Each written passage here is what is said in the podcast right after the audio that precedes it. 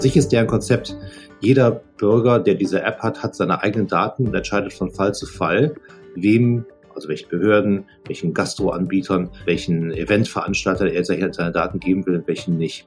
Nur, die ganze App ist nicht so, dass man sagen könnte, da ist von vornherein architektonisch es so gemacht worden, dass den Bürgern wirklich die Daten nur gehören, sondern die Daten liegen zentral auf einem Server bei Luca und es hat so viele Demonstrationen davon gegeben, wie man auch mit diesen Daten falsch umgehen kann, zweckentfremdet umgehen kann, dass man ihnen das jetzt nicht so richtig glaubt, dass sie es wirklich ernst meinen. Vielleicht kommt das ja noch.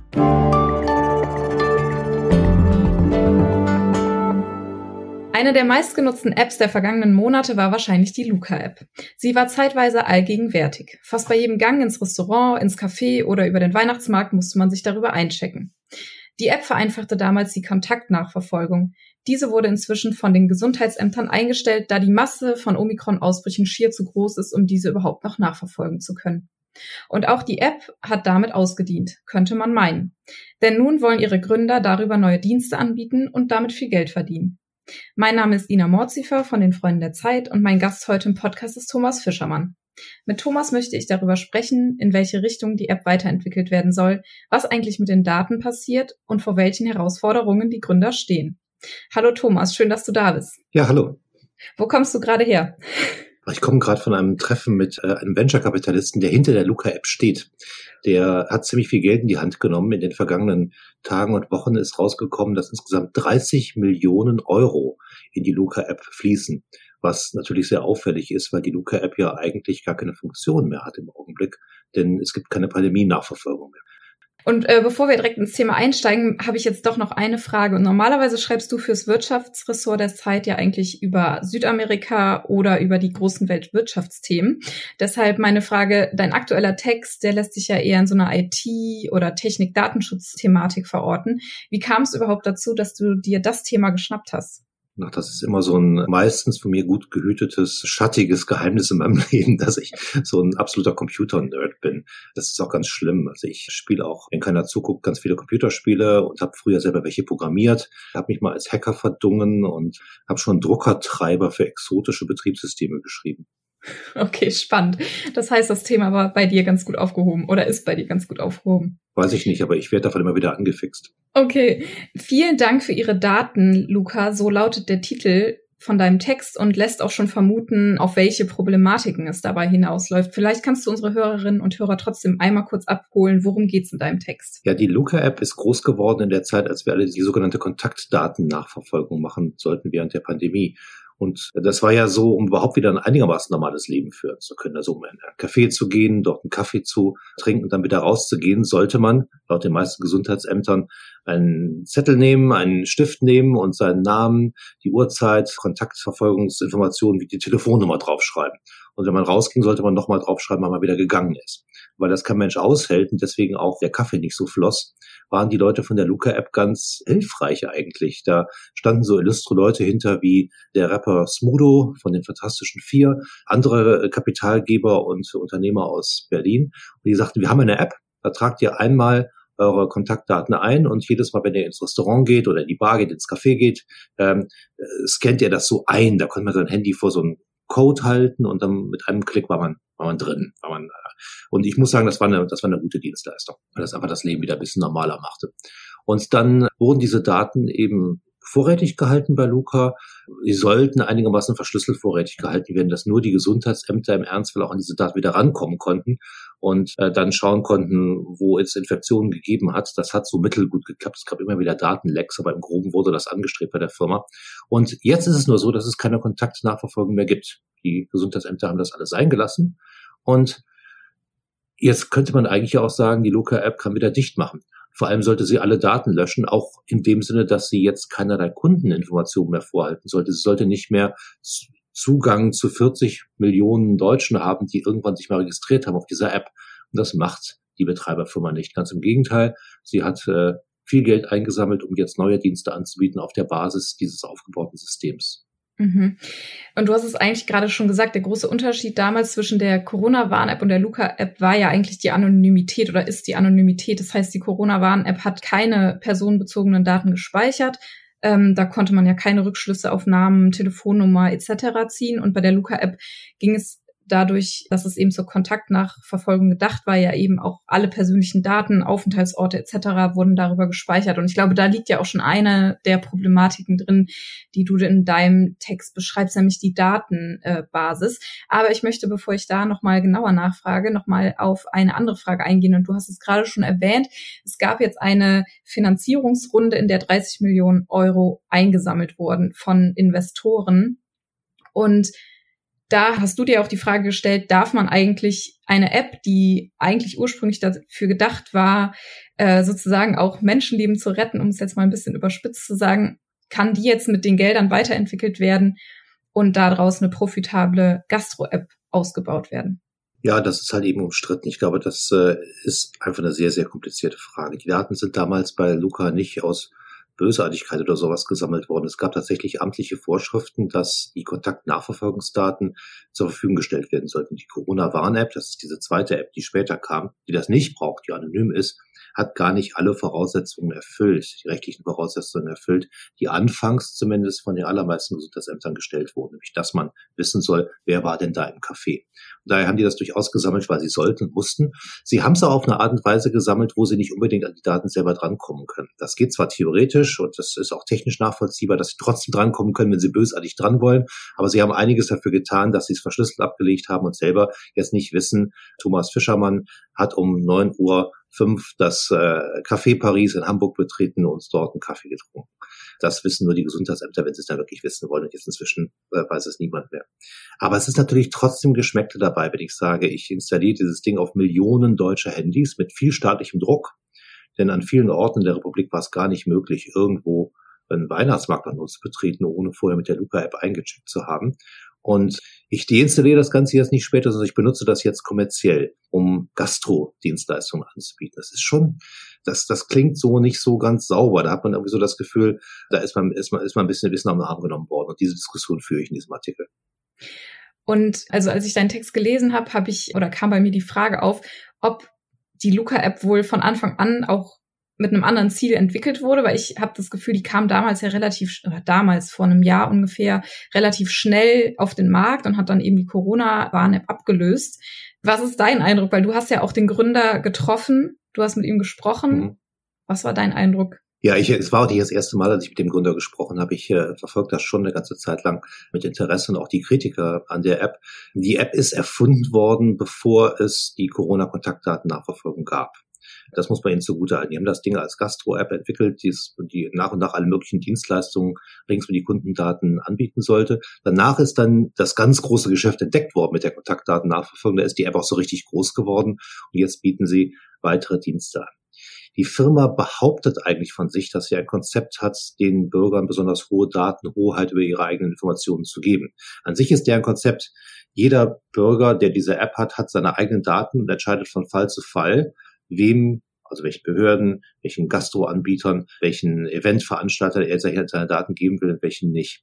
Das ist nur überhaupt nicht und so in so in, bis zu dem Punkt finde ich das Konzept sogar sehr gut. Das ist viel besser als viele andere Dinge, die so gemacht werden. Also das wilde Datensammeln machen in vieler Hinsicht eigentlich eher andere. Nur die ganze App ist nicht so umgesetzt. Die ganze App ist nicht so, dass man sagen könnte, da ist von vornherein architektonisch das so gemacht worden, dass den Bürgern wirklich die Daten nur gehören, sondern die Daten liegen zentral auf einem Server bei Luca und es hat so viele Demonstrationen davon gegeben, wie man auch mit diesen Daten falsch umgehen kann, zweckentfremdet umgehen kann, dass man ihnen das jetzt nicht so richtig glaubt, dass sie es wirklich ernst meinen. Vielleicht kommt das ja noch. Was war dein Eindruck im Gespräch mit dem Gründer? Tut man ihm da Unrecht oder?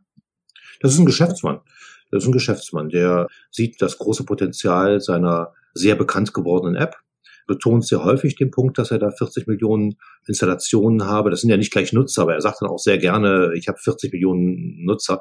Das stimmt so auch nicht. Er übertreibt da auch ganz gerne. Geht mit diesem Argument auch hausieren, dass die Luca-App eben sehr bekannt geworden ist, sagt, dass äh, er diese Daten so in der Form jetzt nicht benutzen kann. Er kann jetzt nicht Name und Telefonnummer jedes äh, Bürgers, der sich da registriert hat, selber direkt weiter benutzen, aber er hebt dann sehr stark auf die Bekanntheit und auf die vielen, wie er sagt, guten Erfahrungen in der Gastronomie ab, die der Luca-App bereits gemacht worden war. Also sprich, die Luca-App ist natürlich sehr, sehr, sehr bekannt geworden und zwar in einer Geschwindigkeit, die sonst viele, viele, viele Millionen kosten würde, wenn man die als Werbeaktion zum Beispiel unternehmen würde. Da müsste man ja im Fernsehen äh, auf Plakaten und in der Zeit ganzheitliche Anzeigen schalten und zu sagen, installiert diese App, um in der gleichen Zeit so eine starke Durchdringung der Bevölkerung mit einer, einem digitalen Angebot zu erreichen. Das heißt, die Entwickler oder Gründer haben im Prinzip darin auch so ein bisschen die Chance gesehen, schon die App zu etablieren und dann vielleicht auch mit einem anderen Geschäftsmodell weiterzumachen, obwohl der Gründer ja auch gesagt hatte im Sommer, glaube ich, dass er keine, dass es keine Luca-Geschäftsmodell nach der Pandemie gäbe. Aber das sieht ja jetzt eigentlich anders aus. Ja, also die haben von vornherein andere Geschäftsmodelle gehabt. Die haben auch zusätzliche Funktionen entwickelt in der Zeit, als die Pandemie-Nachverfolgung war. Das ist ihnen im Prinzip ja auch unbenommen, da solche Dinge zu entwickeln und anzubieten. Das haben sie nicht immer ganz so transparent gemacht, richtig. Mhm. Genau, die Problematik mit den Daten, die du gerade auch schon erwähnt hast, da geht es um 40 Millionen User oder Nutzer, wie ähm, auch in deinem Text steht. Jetzt könnte man ja sagen, was ist eigentlich das Problem? Weil die Nutzung der Daten ist ja zwecksgebunden und alle neuen Feature oder Zwecke müssen über ein erneutes Einverständnis abgeholt werden. Und ich habe auch gesehen auf Zeit Online, wo dein Text ja auch veröffentlicht wurde, hat auch eine Leserin kommentiert, wir sind doch alle mündig und wissen, worauf wir uns da einlassen. Würdest du sagen, das stimmt? Oh, die einen sind München, andere nicht. Das ist, das ist eine ganz andere Diskussion, ob da jeder mal weiß, was er tut. Was ja in der Praxis passiert ist, ich bekomme irgendwann eine Nachricht auf meinem Bildschirm, hallo, hier ist die Luca-App, wenn man sie mal wieder geöffnet hat. Ne? Äh, und ich biete jetzt folgende neue Funktionen an und dafür möchte ich gerne deine Daten benutzen. Ja, nein. Mhm. Und äh, dann sind schon Szenarien darstellbar, die man da einfach Ja klickt und dann sind die ganzen Daten plötzlich umgewidmet und äh, erzielen was anderes. Eine andere Frage, die ich mir gestellt habe, ist, ob es wohl die Finanzierungsrunde, in der jetzt 30 Millionen Euro eingesammelt wurden, glaubst du, die hätte es auch so gegeben, wenn die App nicht schon auf so einen großen Datenfundus zurückgreifen könnte, in Anführungsstrichen, oder wenn die App noch nicht auf so vielen Handys in der Republik installiert worden wäre?